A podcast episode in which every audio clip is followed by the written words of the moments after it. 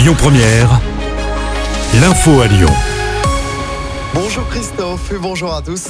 Alors que la nuit d'Halloween est souvent agitée dans l'agglomération lyonnaise, la préfecture du Rhône prend des mesures. La vente d'alcool à emporter sera notamment interdite à partir de 20h ce soir. Même chose pour la vente, la détention ou l'utilisation de pétards, ainsi que la consommation d'alcool en groupe sur la voie publique. Les mesures d'interdiction restent en vigueur jusqu'à demain 6h du matin. Dans l'actualité locale également, cette violente agression à Lyon. Ça s'est passé vendredi en plein après-midi, euh, quai Pierre 6 dans le quartier de Saint-Paul.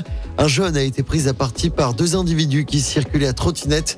Ils l'ont frappé à plusieurs reprises pour une raison inconnue avant de prendre la fuite. La victime, grièvement blessée, a reçu 10 euh, jours d'ITT.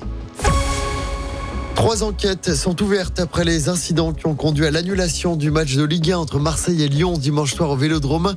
Le quart des joueurs lyonnais a notamment été caillassé aux abords du stade. L'entraîneur Fabio Grosso a été sérieusement blessé au visage.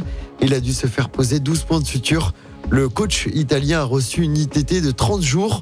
Le procureur précise qu'aucune personne n'a été interpellée dans le cadre de cette attaque. Les investigations se poursuivent. Ce nouveau rebondissement dans l'affaire des polluants éternels dans la métropole de Lyon. Selon France 3, 34 communes s'unissent et portent plainte contre les deux usines Arkema et Dekine. Usines qui sont soupçonnées d'avoir rejeté des polluants éternels sur le site de Pierre Bénite. En plus de ces communes, six associations et des fédérations de pêche ainsi que 35 habitants se sont associés à la plainte.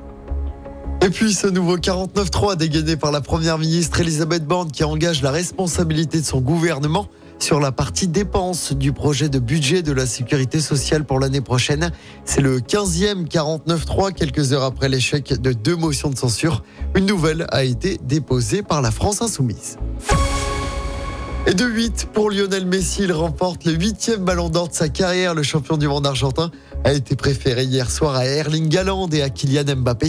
Le Lyonnais Karim Benzema, qui avait remporté le ballon d'or l'année dernière, termine à la 16e place.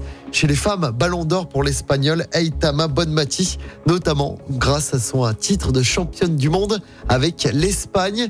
Et puis un mot de basket, l'Asvel féminin se déplace à Schio en Italie ce soir en Euroleague. Coup d'envoi du match à 20h. Comme les garçons, les Lyonnes n'ont toujours pas gagné cette saison dans cette compétition européenne. Écoutez votre radio Lyon Première en direct sur l'application Lyon Première, lyonpremière.fr et bien sûr à Lyon sur 90.2 FM et en DAB+. Lyon Première